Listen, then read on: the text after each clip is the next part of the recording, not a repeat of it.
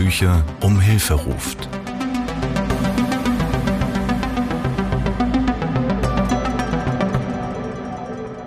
Hallo zusammen, herzlich willkommen zu unserem Podcast Kopfkino. Wir lassen hier Betroffene psychischer Erkrankungen zu Wort kommen, aber auch Angehörige, helfende Menschen und Fachleute. Und wir, das sind Matthias und Julian Oh, Entschuldigung. Jetzt Danke, jetzt Namen hast schon. du, ja, macht nichts. Tradition. Ich bin der Julian und das ist Matthias. Dankeschön. Eine Tradition gebrochen. Julian sagt sich eigentlich selber an. Wir sind Ehrenamtler äh, beim Verein Gender Inspiration e.V. Ihr hört gerade unsere siebte Folge dieses Podcasts und in der äh, wollen wir den Gender-Begriff mal ins Spiel bringen, der bei uns ja auch im Verein namensgebend ist. Ähm, da stellt sich zum Beispiel die Frage, was hat denn eigentlich die Gender-Thematik mit psychischen Erkrankungen zu tun? Es ist ein weites Feld. Und wir haben deswegen Susanne Asimpur zu Gast. Sie leitet die Einrichtung Gender Bevo hier in Köln und bietet gemeinsam mit ihrem Team seit über 15 Jahren Hilfestellungen für psychisch erkrankte Menschen an. Herzlich willkommen, Susanne. Hallo, freue mich heute auch hier zu sein. Juhu. Äh, wann wurde dir denn klar als Einstieg mal gefragt, dass du anderen Menschen helfen kannst und dass du das überhaupt möchtest? Das erfordert ja auch sehr viel Energie. Auch eigentlich schon sehr früh. Deswegen habe ich ja auch soziale Arbeit studiert. Also ich bin ja jetzt schon etwas betagter. Ich bin 62. Was? Jawohl. Und habe äh, ja mit 20 angefangen zu studieren. Und war das in deiner Jugend auch schon eine Thematik? Gab es da schon irgendwie einen Impuls in diese Richtung? War das für dich wichtig? Also ganz ursprünglich wollte ich gerne was Künstlerisches oder Kreatives machen und habe dann auch in diesem Schwerpunkt gelernt. Ähm, also ich war an der Fachoberschule für Gestaltung, habe dann auch viele Praktika im Gestalterischen gemacht und habe dann aber so das Zusammenwirken mit den Menschen vermisst. Ne? Mhm. Und darüber bin ich dann so in die Kunsttherapie-Spur gekommen und wollte das gerne machen und musste dann im Vorfeld soziale Arbeit studieren. Mhm. Und das habe ich dann gerne gemacht. Da witter ich schon so ein Türchen in die Richtung auch deines, äh, deiner Haltung, wie ich sie kennengelernt habe, dass eben der Austausch mit anderen und die Teilhabe anderer, Teilgabe anderer extrem wichtig ist. Ähm, wie finden denn Menschen in Not jetzt überhaupt zu deiner Einrichtung? Das ist sehr unterschiedlich. Also manche sind ja sehr, sehr krank geworden und da rufen uns dann zum Beispiel die Kliniken an, die Fachkliniken. Manche sind in rechtlicher Betreuung, dann wenden sich die rechtlichen Betreuungen an uns. Und diejenigen, manchmal auch Angehörige, nicht zu vergessen, ne? auch Nachbarn, die sagen hier nebenan, den habe ich schon so lange nicht mehr gesehen. Was ist denn mit dem Menschen? Ne? Kann da mal jemand gucken? So. Ähm, Stadt Köln auch, die Betreuungsstelle, da geht es dann häufig um Senioren, die ganz alleine sind. Ne? oder dann auch Betroffene selbst, wenn sie schon das große Tief überwunden haben und nicht mehr in der Klinik sind und vielleicht sogar schon in Psychotherapie sind und dann den Tipp kriegen, ähm, da kann man noch was mehr machen. Also es gibt nicht nur Psychotherapie, es gibt auch Eingliederungshilfe und guck doch mal da. Also zusammenfassend würde ich jetzt mal sagen, Alltagshilfe, Wiedereinstieg ins Leben, dass man Brücken baut, ne? dass die Menschen wieder teilnehmen können und zurechtkommen. Genau, das, das ist eine Thema. psychosoziale Begleitung. Ne? Und wir kennen ja so die fünf Lebensbereiche ne? aus der integrativen Therapie. Und eine Säule ist ja auch die materielle oder soziale Beziehungen und Gesundheit. Ne? Das sind so mhm. drei wichtige Säulen. Ähm, soziale Kontakte sowieso.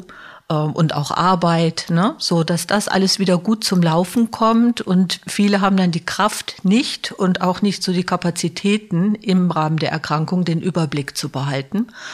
Und da schauen wir eben, ja, wie kommt der Mensch schnell wieder gut ins eigene Wirken. Ne? Vielleicht auch, um mal ein Gefühl dafür zu kriegen, äh, was das so äh, rein mengenmäßig, also wirklich ganz platt als Zahl ausgedrückt, was das so bedeutet. Wie viele Menschen helft ihr parallel im Team?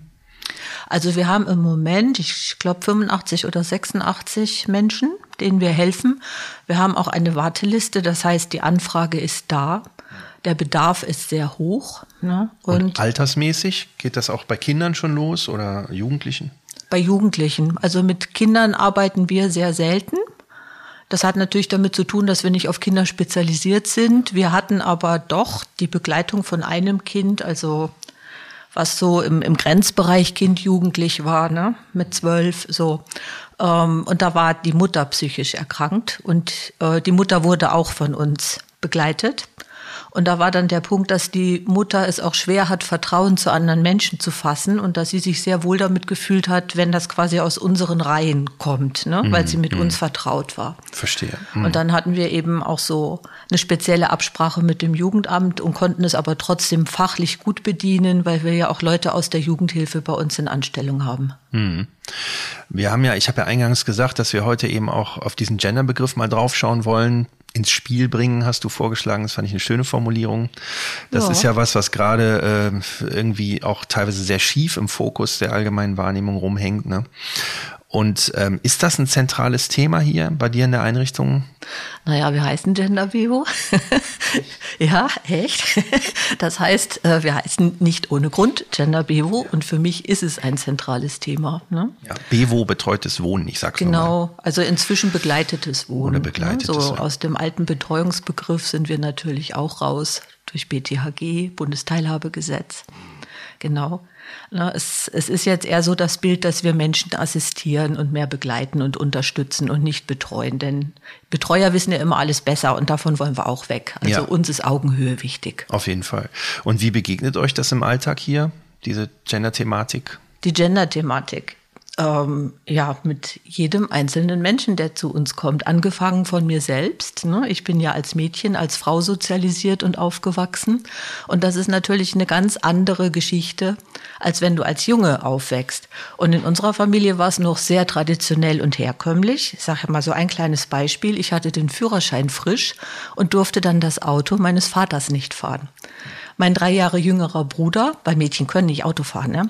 Mein drei Jahre jüngerer Gerücht, Bruder. das sich immer noch hartnäckig hält. Genau, der hatte dann auch einen Führerschein und dann kam mein Vater ganz stolz mit dem Autoschlüssel hier so und dreh eine Proberunde. Ne? Also so mit diesen Unterschieden bin ich selber auch aufgewachsen und habe eben kennengelernt, wie sehr man ausgebremst werden kann. Ne? Und ja, im Zuge meiner Arbeit später habe ich dann festgestellt, dass es nicht nur Frauen so geht mit dem ausgebremst werden, sondern dass es durchaus auch Männern so geht. Also so, wie, wie werde ich denn als Mann oder als Junge groß, ne?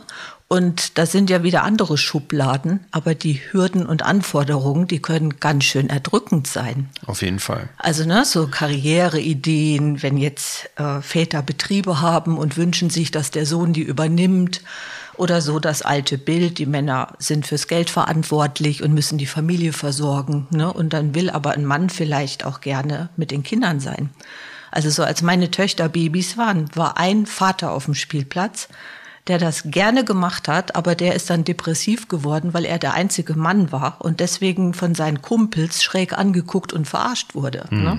Muss aber sagen, habe das schon sehr anders wahrgenommen. Also das war schon, ich war auch so ein schräger Vogel vielleicht in der Szene, aber es gibt schon einige mittlerweile. Ähm, es kam dann aber eben auch von den Eltern der kleinen Kinder, kamen dann eben auch diese Sätze. Ne? Wir sind froh, dass da auch Mann Mann eine Rolle spielt und so weiter, weil ne, Grundschulen auch meistens von Frauen unterrichtet wird und so weiter. Aber den interessanten Punkt für mich und auch in unserem Vorgespräch finde ich jetzt eben wirklich in mir auch nochmal die Erkenntnis, ähm, äh, sich verankern zu lassen, dass eben Gender-Thematik nicht nur Leute betrifft, die, wie man das jetzt öffentlich so wahrnimmt, irgendwie das Geschlecht ändern wollen oder sich im eigenen Körper nicht zu Hause fühlen oder so, sondern es betrifft uns wirklich alle, von vorne Ja. bis hinten, täglich, immer. Ne? Und das ist ein ganz wichtiger Punkt. Ähm, Ja, ich würde da auch gerne noch ein Beispiel zu Ja, nennen. mach das mal, Ne? ja. Also ein Beispiel ist zum Beispiel, äh, ist, dass es heißt, ähm, Frauen, nee, andersrum, Depression ist eine Frauenerkrankung. Ne? Männer haben keine Depressionen. So, Alkoholismus ist wiederum eine Männererkrankung. Ne? Das würde ja implizieren, Frauen trinken nicht oder ganz viel weniger. De facto ist es aber so, dass sich fünfmal mehr Männer umbringen als Frauen komisch, ne? Wo die gar nicht depressiv sind. So. Und das ist für mich immer so ein ganz plattes Beispiel. Natürlich hat es auch was mit psychischer Erkrankung zu tun. Und dass die Anzeichen einfach anders sind. Ne? Und da ist jeder von uns betroffen. Und die Leute, die zu uns kommen, die haben erstmal kein Gender-Thema, nicht zwingend. Es sei denn, es ist wirklich ein Star von wegen, ich habe Angst, mich zu outen, weil ich homosexuell bin. Oder ich bin transident und ne, weiß ich nicht, was ich damit machen soll. So und also es hat wirklich jeder von uns, jeder Mensch ein Thema. Also allein die Basis, wie man wahrgenommen wird, kann ja schon mit psychischen Krank Erkrankungen ganz eng zusammenhängen. Ne? Wichtig finde ich auch, ähm, das habe ich gehört und gelesen, dass äh, verschiedene Medikamente einfach auch gar nicht auf Frauenkörper zugeschnitten sind oder auf die Bedürfnisse anderer Körper als die von Männern, ne? also von den biologisch betrachteten Männern. Ist immer noch sehr häufig, ja, natürlich. Und auch bei Psychopharmaka, ne?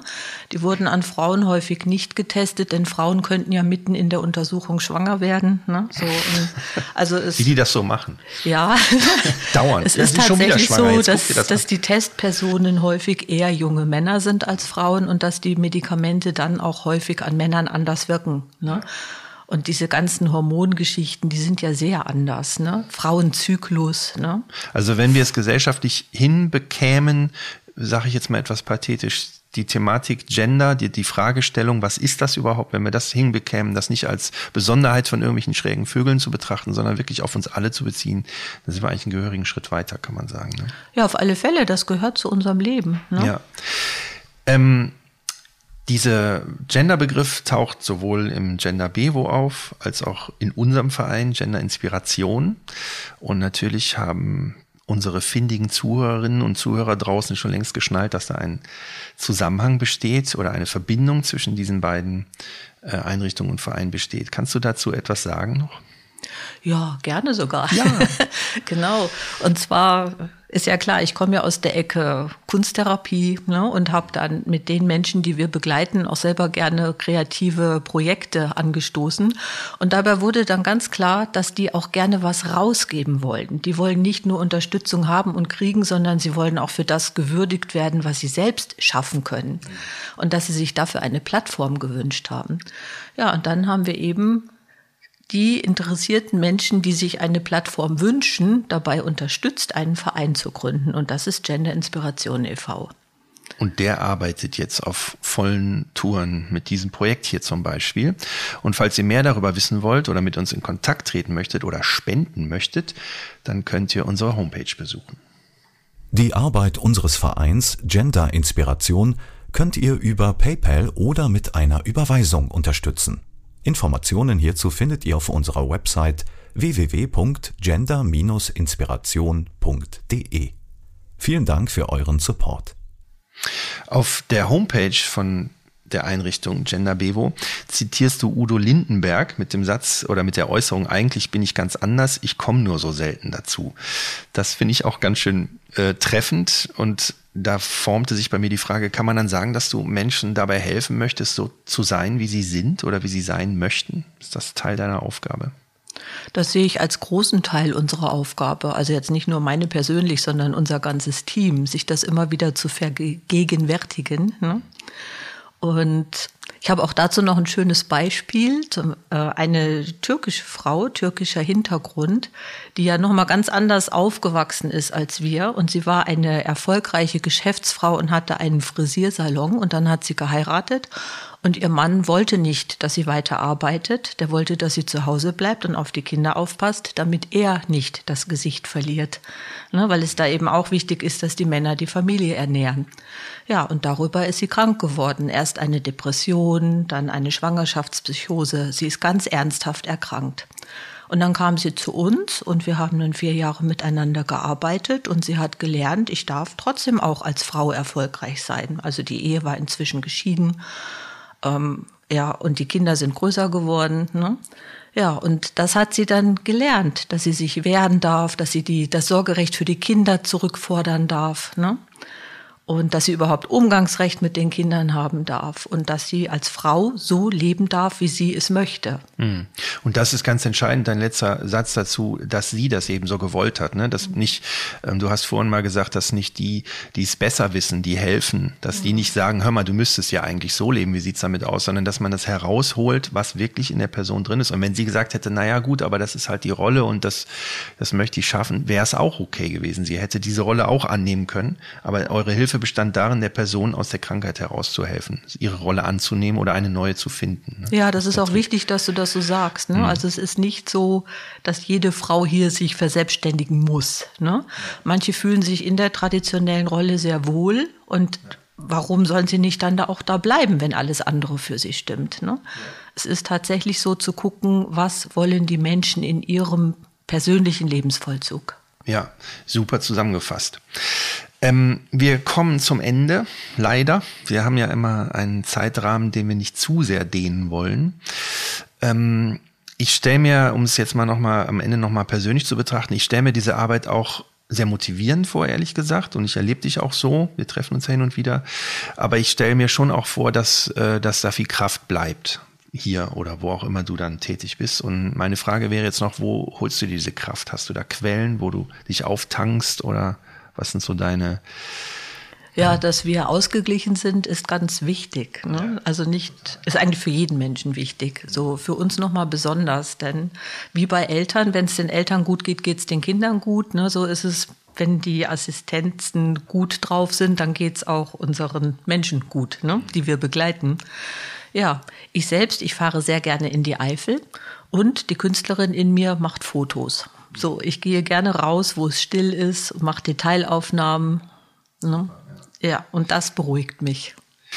Ich freue mich sehr, dass wir dieses sympathische Gespräch geführt haben. Ich freue mich darüber, äh, dass du Zeit dafür hattest. Ich habe Julian ja am Anfang schon das Wort abgeschnitten. Deswegen jetzt nochmal die Frage, möchtest du dich ausnahmsweise heute vielleicht doch noch beteiligen?